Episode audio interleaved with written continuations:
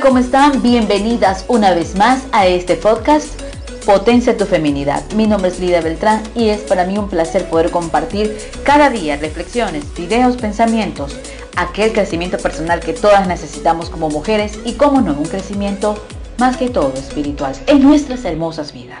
El día de hoy te traigo un tema que a todas nos ha pasado y a los seres humanos en totalidad les ha ocurrido.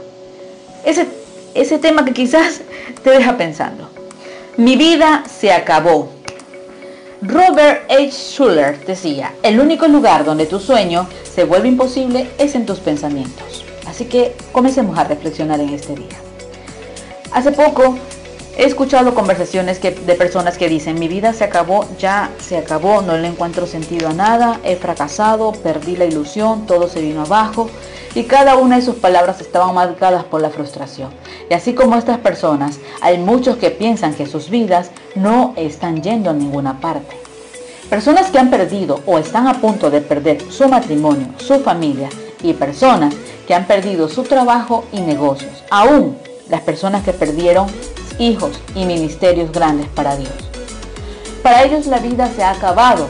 Piensan que no pueden volver a tener una relación y que nadie los va a contratar, que quizás no van a volver a amar, que no tendrán la oportunidad de volver a servir en una iglesia. Sus pensamientos los hacen volverse más temerosos, desconfiados, pesimistas y deprimidos. Estas personas que han perdido sus sueños, lo que en realidad han perdido es la falta de propósito. Necesitan descubrir su propósito para no pasar el resto de sus vidas cometiendo errores, sintiéndose aún más fracasados con ese sentimiento de fracaso en sus vidas. Estas personas quizás necesitan entender que su propósito debe de ser mayor a los desafíos que se le están presentando hoy en día en la vida. El propósito tiene que ver con la misión específica en mi vida que me está exigiendo un cumplimiento de mi parte. Nadie más puede hacerlo. Cada uno de nosotros ha sido creado con propósito. Porque somos hechura de Dios. Hemos sido creados por Cristo Jesús para buenas obras, las cuales Dios ha puesto de antemano ¿Qué quiere decir esto de hechura suya? Que somos una poesía, somos un regalo, somos la obra maestra, que somos creados para buenas obras, para grandes cosas, para resultados extraordinarios. Mi responsabilidad es poder identificar mi propósito. Tú tienes un propósito en la vida. Todos hemos nacido con un propósito en nuestras vidas. Pero tu responsabilidad en esta vida es identificar para qué naciste justamente en medio de ese propósito. Y en el curso de la vida lo vamos desarrollando. ¿Cómo alcanzar entonces una vida extraordinaria? Porque vamos a mostrarnos qué es lo que deseamos, cómo identificar ese propósito. Es además que hay libros que nos hablan acerca de esto y que tú lo puedes conseguir en alguna librería favorita que tú tengas. Sin embargo, te hago llegar algunas preguntas claves para identificar tu propósito. Porque muchos dicen, oh sí, el propósito, voy a buscar estrategias y herramientas para poder identificar. Yo lo he hecho por mucho tiempo, ya llevo casi tres años y aún como que siento que no sé cuál es mi propósito. Pero te voy a dar unas claves a ti para que lo puedas entender. Yo ya he descubierto mi propósito porque en medio de los propósitos también están nuestros talentos. Así que te preguntas tú, ¿qué estoy buscando? Pregúntate, ¿qué estás buscando hoy? Mujer, ¿qué es lo que te apasiona? ¿Qué es lo que más te apasiona? ¿Para qué fuiste creada? ¿Cuáles son esas buenas obras que debes de realizar? Estas son algunas preguntas y no son todas, pero te pueden ayudar a ti a clarificar tu propósito y te van a llevar a disfrutar la vida. Hace unos meses atrás recibí algo sobre personas que ya de avanzada edad habían perdido su trabajo en el cual habían llevado toda la vida y pensaban que solo era todo eso, o sea, no, no había más en sus vidas y que a su edad quizás nadie los contrataría y que un día eh, no podrían alcanzar lo que querían en ese momento y que iba a ocurrir con su dinero, con el trabajo y todo lo demás.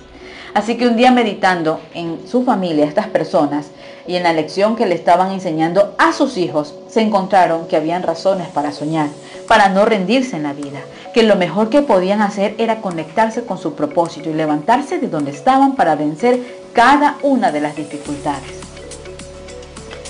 Así que, comprometiéndose en buscar empleo, buscaron y sacaron el currículo esto generó que los espacios de conversación, incluso con su familia, se fueran desarrollando. La relación incluso en la cual trabajaron este tema es que diseñaron de cómo poder hacer algo para ellos. Les costó aproximadamente tres meses buscar empleo a estas personas.